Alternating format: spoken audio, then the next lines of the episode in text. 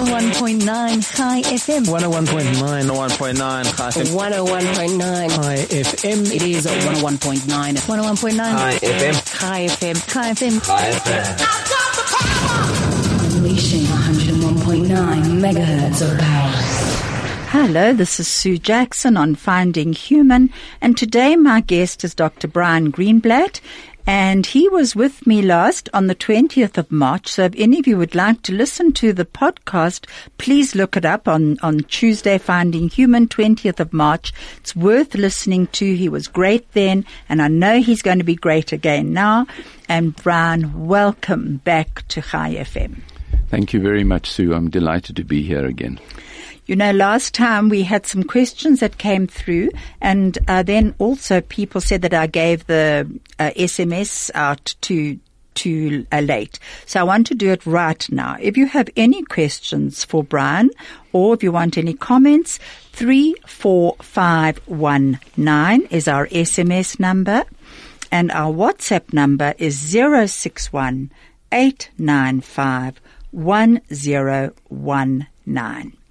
now, I would like to just start with this quote. When thinking about life, remember this. No amount of guilt can change the past, and no amount of anxiety can change the future. This fits in very well with you, Brian. Brian has got many, many qualifications and he's in corporate, his healthcare, psychology. He holds many qualifications in the fields of business, finance, natural science, psychology, public health. He's internationally certified in both neuro-linguistic programming and in clinical hypnosis. And his current interest is psychosynthesis, mindfulness, visualization, and hypnotherapy. Uh, actually, you have a very broad spectrum of what you're interested in. And he's, he's, uh, you can get hold of him. We're going to give numbers at the end of the show, but he's in Waverley, so he's very close by. And um, I myself am actually thinking very carefully about going to him as a life coach because that's one of his big things is a life coach. Brian, what would you like to start as? What do you feel that we didn't cover last time? Well, Sue, uh, thank you um, that lovely introduction. We said we were going to talk a little bit more about psychosynthesis. So, because it has such a broad umbrella uh, uh, uh, cover over everything that we do, I thought let us go into that first, and then we can maybe break it down into the different parts and see how things work out and where we want to go from there. Okay, Yeah. so first, just explain what is psychosynthesis. I've got it down as a foundational bridge between psychology and spirituality, but I think that's a very easy way of describing it, isn't it? It's a lot more. Well, um, it was. They say it was born in 1910, so it's a fairly old uh, one, me- one uh, old measure of one of the psychologies.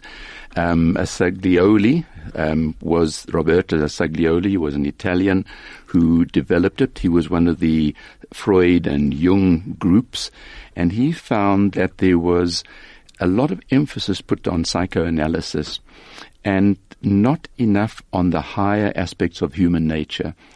So when he began to put this together, he sought not only the psychoanalysis, but the, the psychosynthesis as well, the understanding of the psyche as it becomes whole, and brought in the spiritual side of the human being, not just the psychological and the physical side. So when you talk about the spiritual side, what do you actually mean by that? Because a lot of people will probably think we're talking about religion. It is. It could be religion if that is what one's belief system is founded on in a very strong way.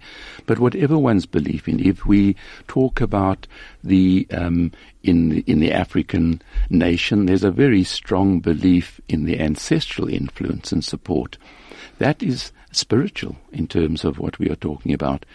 It's the support systems that we have beyond our human race and the ones that we believe in uh, above us. And in fact, when we talk about psychosynthesis, what somebody called it says that most human beings are what they call in a survival trance, and we identify with our passing emotions, our beliefs, our assumptions, uh, our concepts and ideas about how things are and who we are, and so when when the I that I am wanting to be can often be an I that identifies with just one of these aspects of my human nature.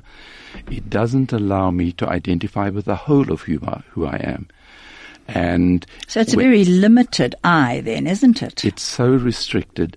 But of course, if, and we're not talking about the ego, we're talking about the, the, the gentle personal I that I am. If I believe that I'm inferior in a particular area of my life, I may not look at anything else. I may actually extrapolate that into every area of my life, making the whole of my I into an inferior person, maybe scared to interact with other people and sort of uh, scared of my own shadow. And in psychosynthesis, in, as one expands that I to incorporate all of the personalities that make up the human being, myself or anyone else, we then begin to see that we have options. There may be a, a softer side, there may be a harder side, there may be a weaker side, there may be a hurt side. But we are not our hurt. We are all of these things. And when the hurt becomes 10% of who you are rather than 90 or 100% of who you are, we then begin a road to healing or a, a road to achieving the goals that we want. And I can understand that quite honestly because I think to to only be one part of your personality is very restrictive. it, it is, and in psychosynthesis, there's a word that's called to disidentify. And, be, and a lot of the work that's done there is to help people disidentify with certain aspects of the I that they think is only their, the, only uh, personality. And in disidentifying with that, one can begin to open up the space to identify with all the others. So how would you disidentify? Well, this brings another element of what I do into practice because I've found a very close association between psychosynthesis and mindfulness. In fact, um, even with hypnosis and neurolinguist pro- neurolinguistic programming, they all form the tools that can be used under the psychosynthesis umbrella.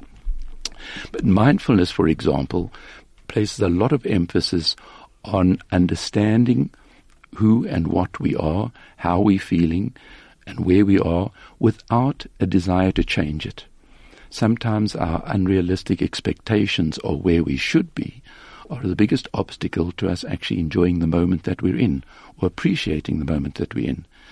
So mindfulness teaches one, naturally there's a focusing on the breath, but the breath is just the tool that one focuses on as one allows oneself to just be in the moment with whatever is going on without any desire to change it, to appreciate it, to understand it, and then to begin to develop a path from where we are to where we want to be. And that then becomes the neurolinguistic element stretching into it. And would you say that there's an age limit to doing that? Um, is there a time that you can get to in your life when I, I, I know a lot of people.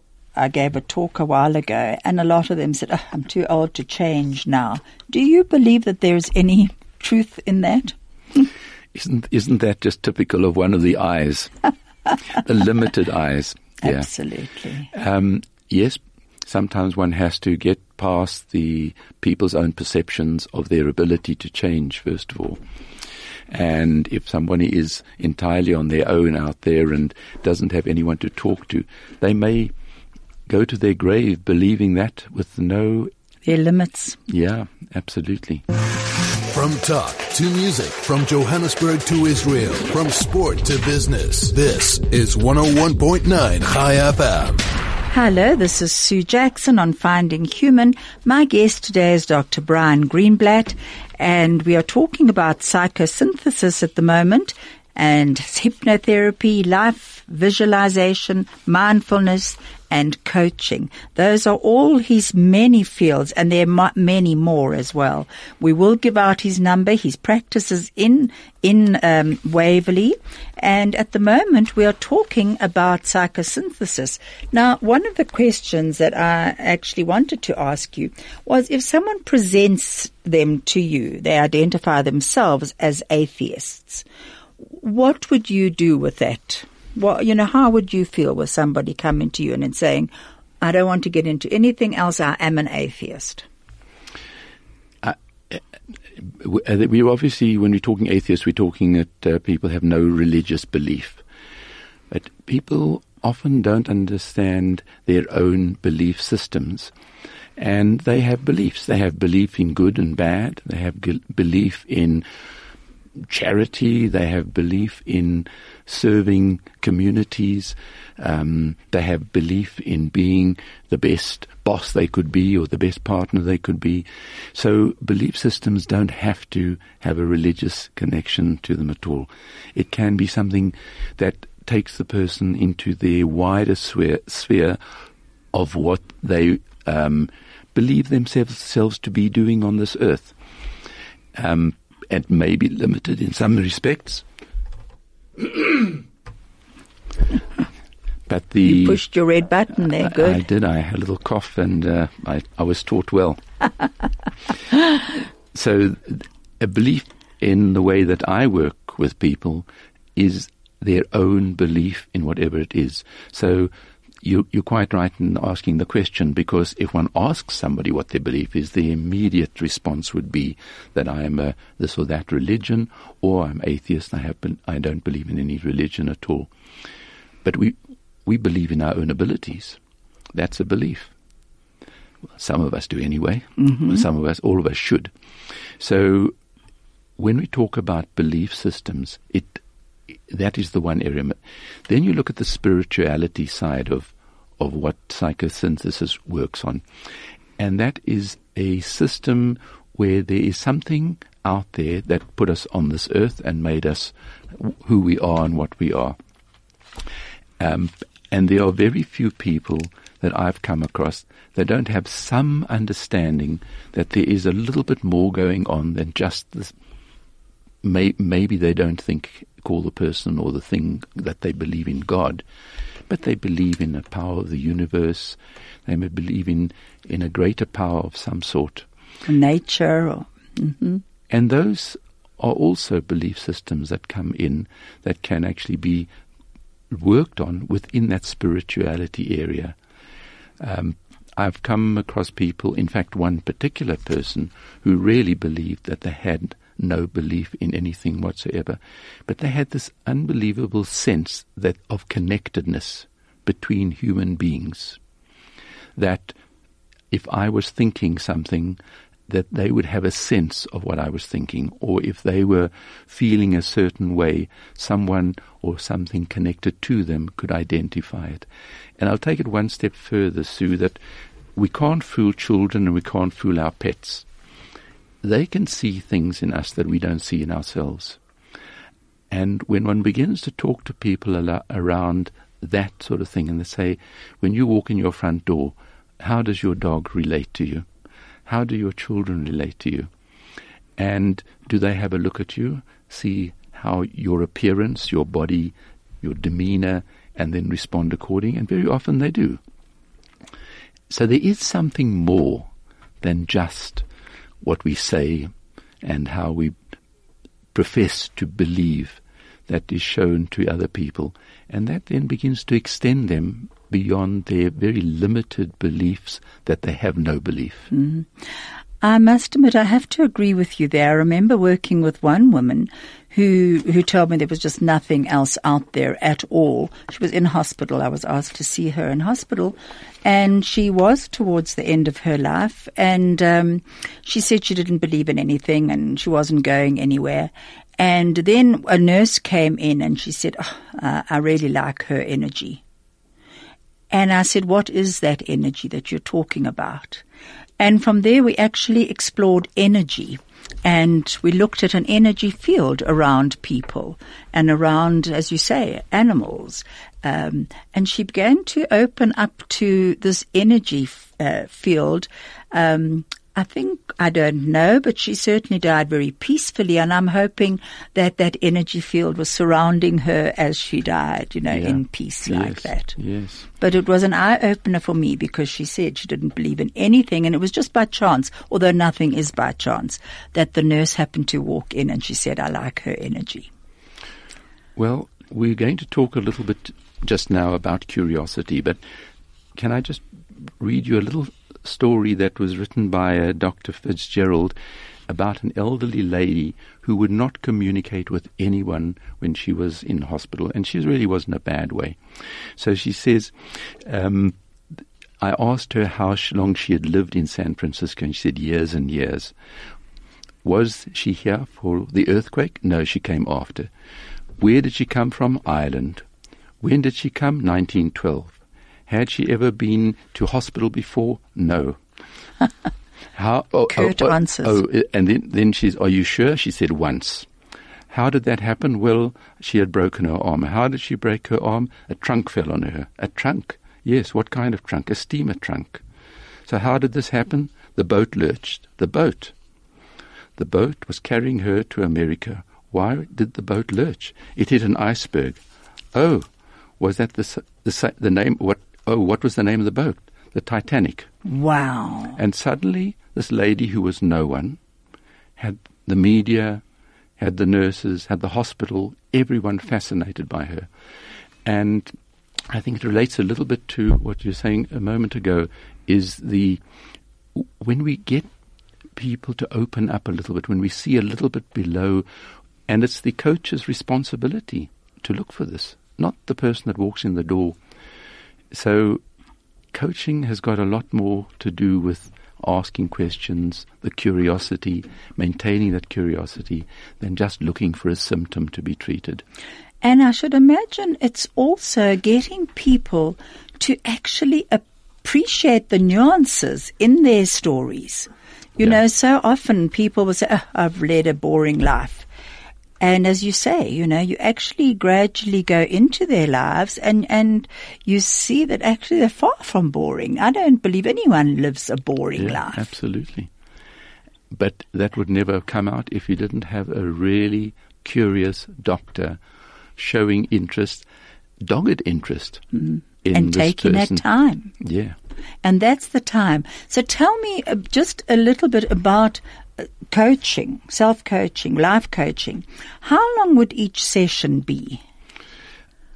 I make appointments for about an hour and I allow a little bit more time because it takes a bit of time sometimes to begin and, and to and to close the session and I don't want to be rushed. And also if there's a little bit of upset in the process, I don't want to leave somebody saying Hanging. goodbye. Mm. So to to conclude well. So yes, about an hour. And uh, psychosynthesis? Well, I don't. I wouldn't call my what I'm doing that I'm practicing psychosynthesis. I'm my general. I'm a psychosynthesis practitioner, and within that, I use the tools of psychosynthesis, the tools of hypnosis, and I don't necessarily say to my client, "This is hypnosis," or "This is mindfulness," or "This is psychosynthesis." We actually go into it and lead naturally into the different areas that best suit where they need to be. Uh, Wonderful that actually. The best part of your day. At the heart of your community. All the talk. All the music. All the news. High FM. Hello, this is Sue Jackson, and my guest today is Dr. Brian Greenblatt. And we have got so much to talk about that I'm getting very curious, and we're going to go on to curiosity in a minute. I would like to now talk about curiosity. Where does curiosity come into this? Is it curiosity about ourselves, about the world around us? What, wh- wh- what is curiosity? Um, re- referring back to your your uh, discussion that you had with Rabbi Levi Upson last week, you're talking about gratitude and attitude. I heard you talk about the word listen and the word silent having exactly the same letters in it. And curiosity is the importance of being silent and listening. And it's a very difficult thing to do, I think, in the medical profession when you're rushing people through at a rate of 10 minutes uh, and having to find out all sorts of major things about it. I'm not saying that this is something that doctors should do, but if they are able to be a little more curious, they may find out more about their patients and get to the bottom of things maybe in a slightly different way. Um, one, one must be curious enough to know the patient, their character, the culture, the spiritual and physical responses, their hopes, past, social surrounds, and truly curious people go beyond science into art, history, literature, and language as part of the practice of their medicine or coaching. And, of And course, part of actually knowing where this illness has come from too. Yes, and it doesn't always an illness. It may just be somebody being blocked in their careers. Mm, I mean, stage fright, um, writer's block, all of these things don't just happen. There's a there's a reason for it, and if they are looking for coaching, and I like the idea of spelling coaching or coach C O A X because I think we are coaxing things out of people, and hopefully that's more of what I do than anything else because they have the answers. I'm not trying to provide the answers. And of course, in science, um, there's a lot of pressure on people to actually have the answers. And sometimes this attempt to have all the answers is a pretext for not knowing. So we can cover up our not knowing. And not knowing, I believe, is actually a wonderful asset of a coach or a therapist. I have to agree with you there, and I must admit, in all my work, uh, pre-bereavement, um, uh, bereavement work, I have so often had to say, I don't know. And especially when people are taking me into another dimension of what they are beginning to experience. And I, uh, my father himself actually said to me, um, can't you see what I'm seeing? And I had to say to him, no, dad, you've moved a dimension beyond me. And uh, that's what, funny enough, changed my entire life and brought me into hospice work and everything was my father's experience in dying and which opened a whole field for me of curiosity of who are we and where do we go and, and what does happen and not being able to actually go beyond Yeah. where you are right there I as think- a therapist. Yeah, I, I think that's very profound. Last week, I think we were talking about the importance of not presuming one knows the answer to other people's problems and allowing them to discover their, their, the, the, the source of their difficulties. And I was talking about neurolinguistic programming, how to go to where one wants to be, one has to first of all have a very clear idea of where one is. And most of us don't really know where we are we have we're an autopilot. We go through our days. We do what we have to do, and um, we get through the day. We feel very happy with what we've achieved in that day. But if we really, really had to stop and think where we are, what we're thinking, what's meaningful for us, um, I think it may open up our minds to a much, much wider and richer life than just surviving to get through the moment that we're in. And I do it myself. I sometimes wish this day was over so I could be get past a difficult situation.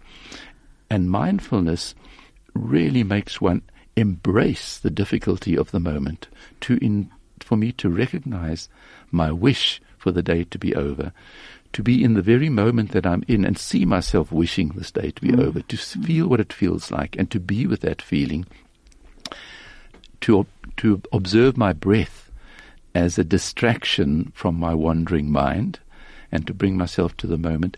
And that settles me. I can find, I find that that does actually bring quietness to me. And so I think a lot of mindfulness is just being aware of the moment that we're in. I have to agree with you. Yesterday I had a bad fall and um, I actually realized that I was running from something. I was running from something that I had to face and I needed to go in to a bit of mindfulness to discover what it was. And I went into a place of silence, of my, my own silence and to to actually look at what it was that I was blocking, that my body was telling me that I had to fall and almost break every bone in my body to get me to listen to it. So that was mindfulness. and, certainly was. and it certainly, as much as I'm bruised and sore today, I have clarified a lot in my own mind about it. But you know, you talk about wishing time away as well, almost sometimes. And I think of retirement. And I'm sure you have probably worked with many people who are talking about retirement. I have found again and again that people say, they make these massive plans for when they retire. We're going to explore the world. This is our bucket list. And the bucket list is all for post retirement. And yet, how often do people get to retirement and it's the end of their lives too? Yeah. I think bucket lists are wonderful things to, to have, but within that bucket list, we actually have to have things that I'm planning for my life now, this moment. It can't be things that are delayed for some future time. Um, and I would even encourage in coaching for people to have various bucket lists. Something now to do with their health, something now to do with their relationships, something now to do with their job or the beginning of the retirement, something in six months' time. So you actually have a planned schedule. I call it a Gantt chart. That's just a fancy Gantt. word. G A N TT, I think. Oh, it's just yeah? a, ch- a chart where down the, the, it's like an Excel spreadsheet where you ha- down the left hand side you have all the plans and then in the columns you have timelines and you mark off the different things to be done at different times. So if somebody sees me now and then come and, and we agree that this is the way they're going to do, and I don't see them for a year or two, when they come back, we'll take that same chart and say, okay, what have you achieved in terms of your day to day objectives, short term, medium term, long term? And then those things that are maybe beyond their ability to do, but just hopes. So we want to keep those dreams alive as well. And it doesn't have to be with a timeline, it can be in little bubbles all over their chart. So it's a living document. I like document that idea. I really do. and it takes all the fluffy thinking out of our minds, puts it down into something concrete, and gives our minds more space to actually be in the moment and enjoy right now, mm. rather mm. than this wish list of occupations and things that we are hoping for, and it really not making the most of the moment we're in. And I'm also sure that um, not making that the, uh, the most of the moment we're in, so many people start Monday. I mean, I especially hear this in children, and yet when you see them actually enjoying the different activities that they are doing, you realize, well, it was just a wish list with, with theirs, but not really true. But on a Monday, they'll say, oh, I wish it was the weekend already, or Friday afternoon, you know, wishing the whole week away. And so many people, im, im, you know, employed will say the same thing and not realizing that they've actually got this whole time to, to use. And uh, be careful what you wish for. It's so true. Yeah. It really is. And um, Brian, going back to curiosity, how would you cultivate curiosity in a person?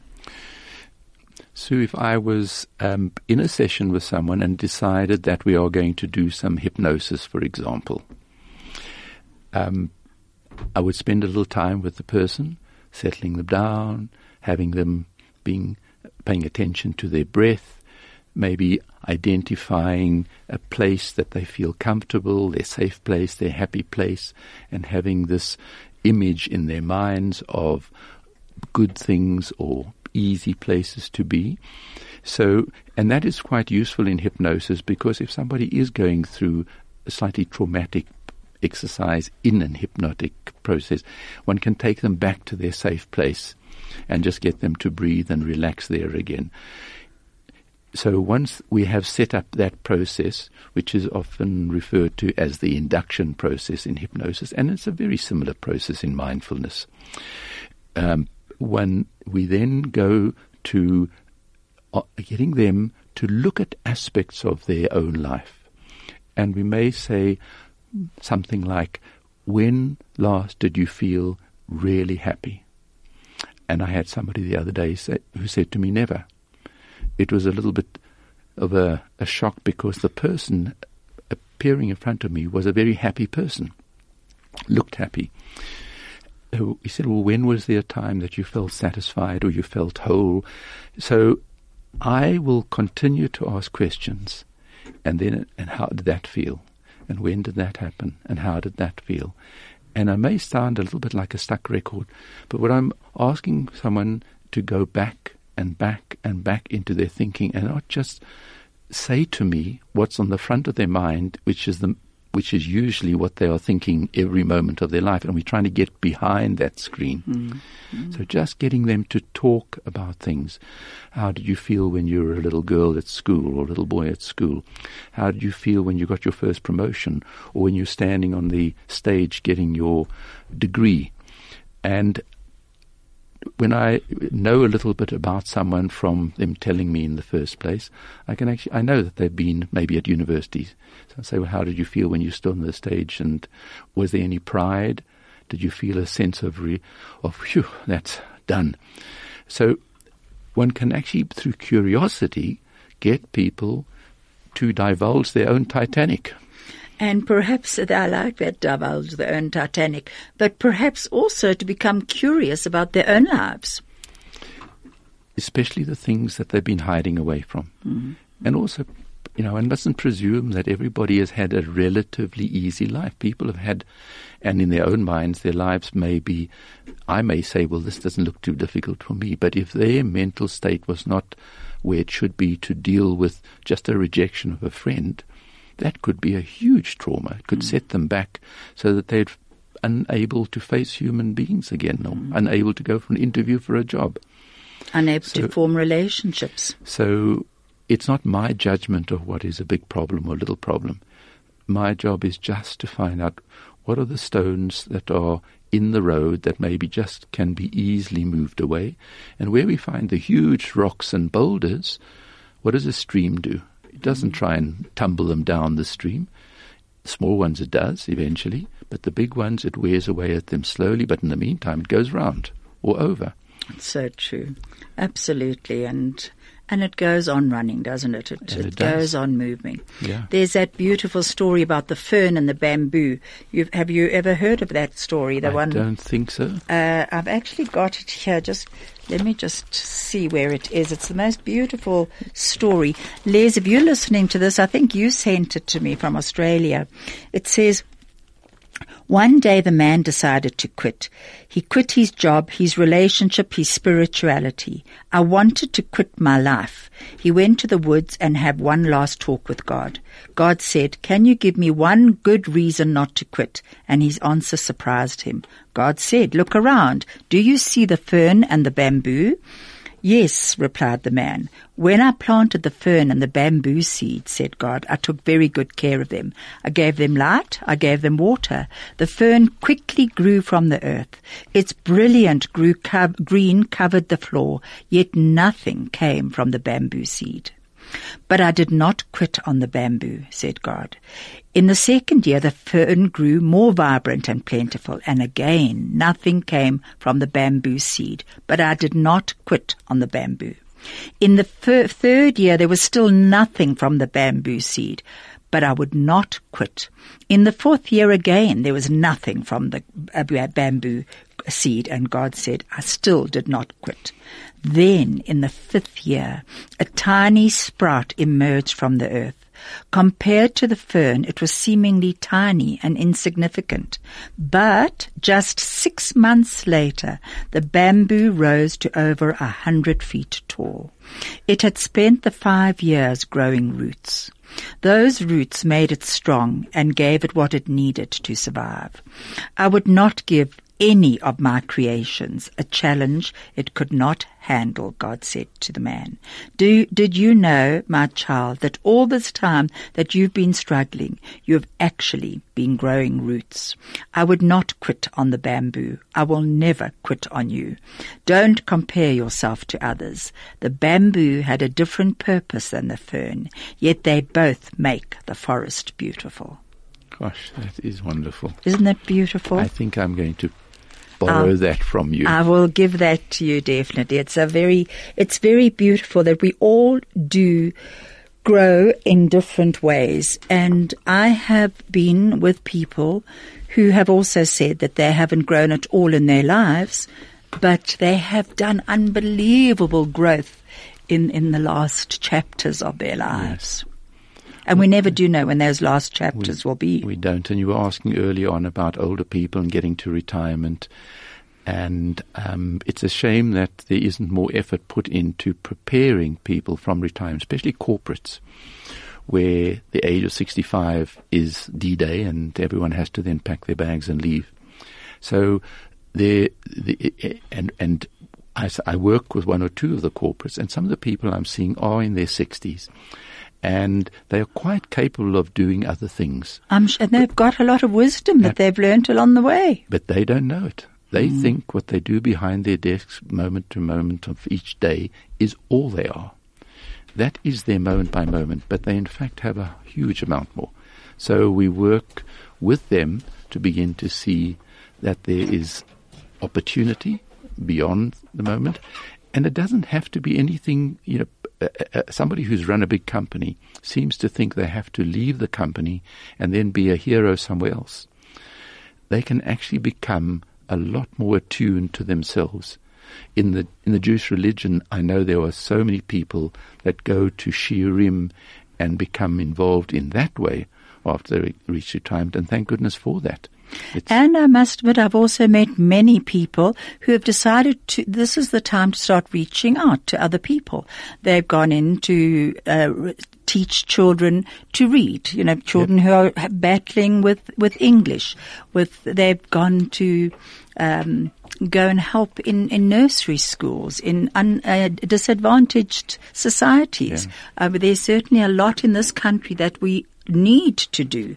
Nobody should ever feel that they are useless, quite honestly. That you can always knit a blanket if you can't move for otherwise, yeah, you know? Yeah. Well, that, you're talking about the coaxing side of the coaching because this is what you're doing. You're pulling out of them what they don't even realize they have. Stay relevant and up to date. Keep informed. This is 101.9 Chai FM. Hello, this is Sue Jackson and I'm with Dr. Brian Greenblatt. If you have any questions for us, please SMS us on 34519 or WhatsApp us on 061 1019. Now, someone actually said that they felt that they had been uh, terrible as, as a parent. They had a lot of their own hang-ups. Um, they had been drinking a lot.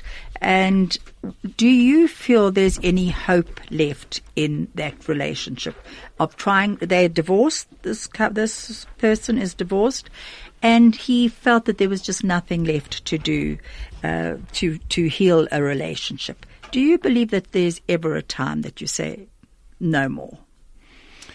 I think we touched on it very briefly last week as well. That the the ecology of what one does has to be brought into a solution.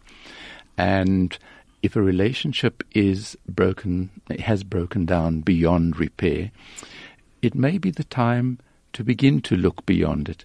But people that have been together for many years, if this is the case with this particular person, it's quite difficult to even visualize themselves beyond that. Mm-hmm. And one has and to he believe. feels very stuck. Yeah. And someone like that could do well to begin to rebuild the picture of what their life is. Um, we have, we, we, throughout our lives, we build our life picture as if we're putting a puzzle together. There's always pieces missing. But generally speaking, we begin to get a picture of what it is. You know, you don't have to have all the pieces in place to under, to begin to identify what it is.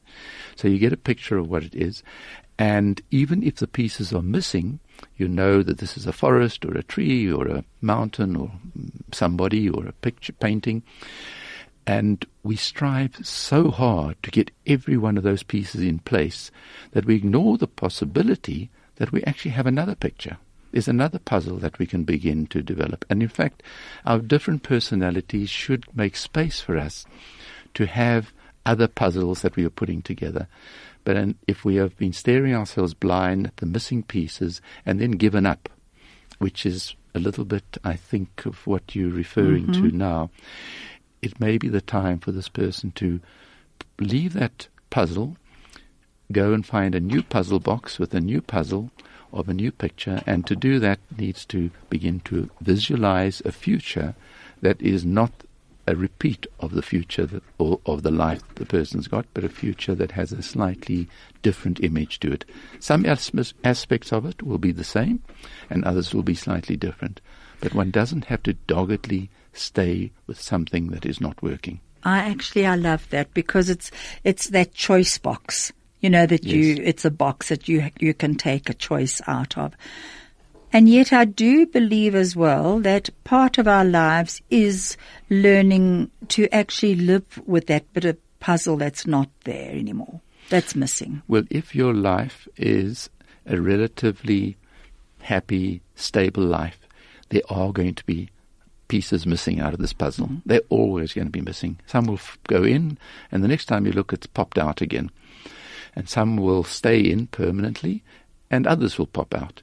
So there's always pieces missing in one's life, and striving for a hundred percent complete puzzle, I think is one of the huge causes of depression and anxiety in human beings, that we are not accepting the gaps, the pieces that are missing. We're not accepting the things that are wrong, and we're not allowing them to be there. So we're working so hard to fix everything that we're not standing back and just allowing ourselves for that moment to be part of the imperfection of the life that we have.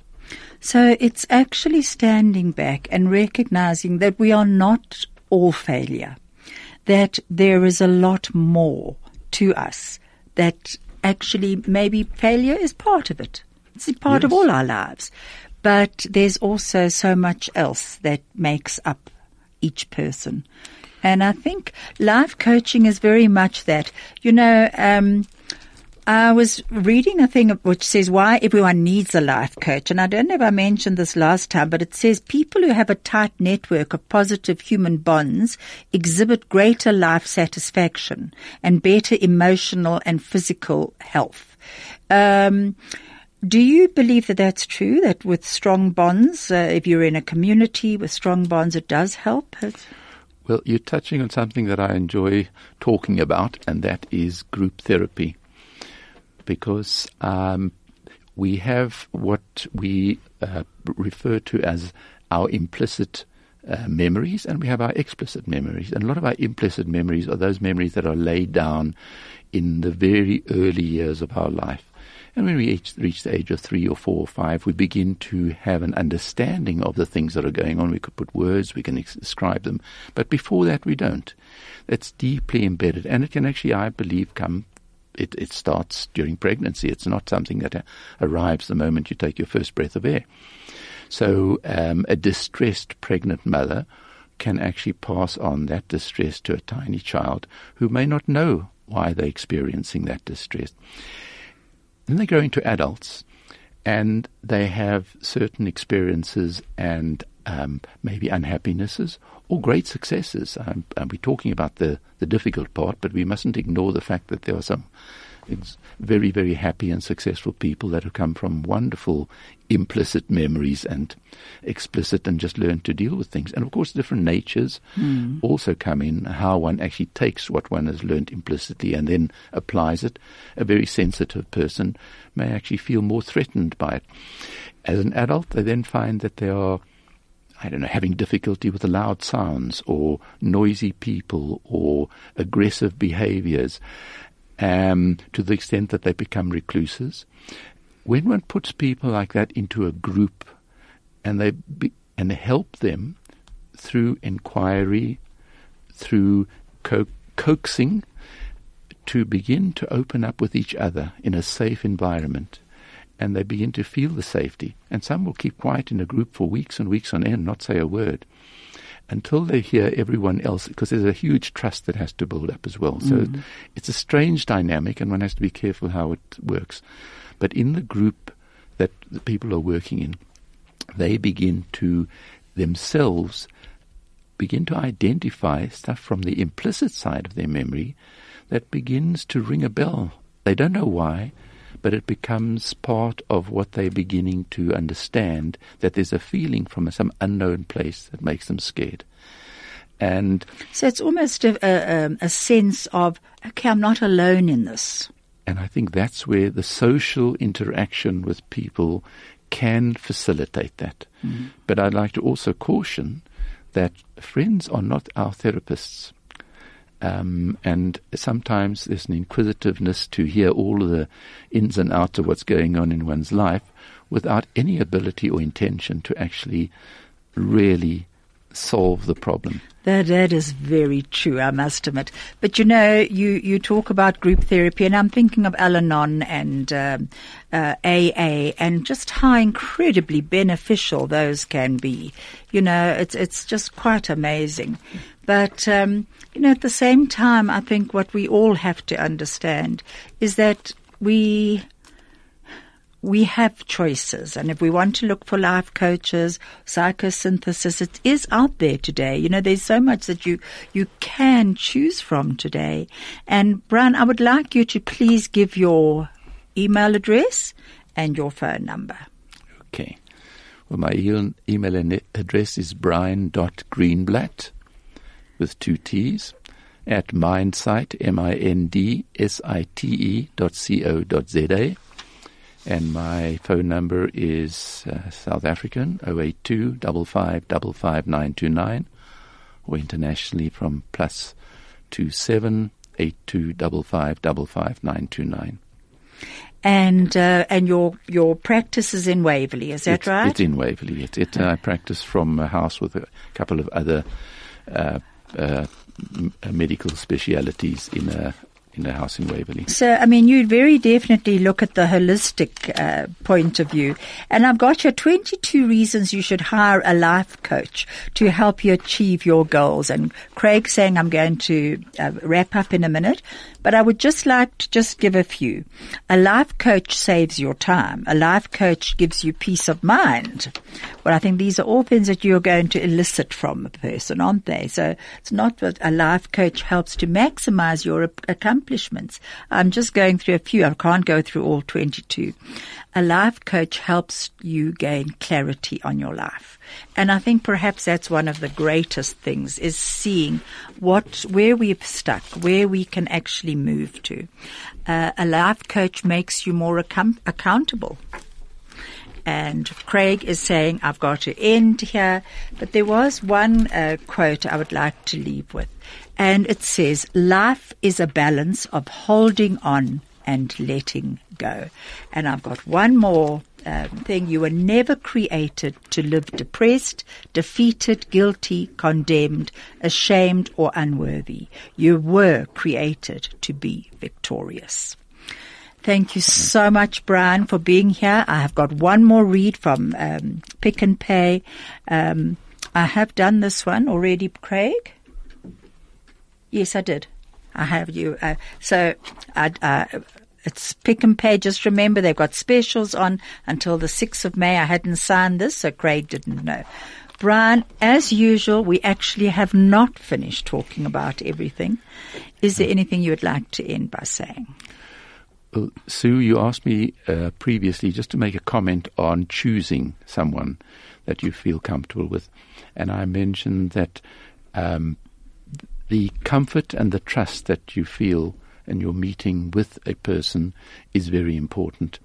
But also just to have a look into the credentials of the person. There are weekend wonder courses, and there can be people offering these courses, and they may have some value. But I'd always ask people to have a look at the official websites of various organizations to find out who they recommend. And who the, Psychology charlatans are. Society, the um, American Society of Clinical Hypnosis.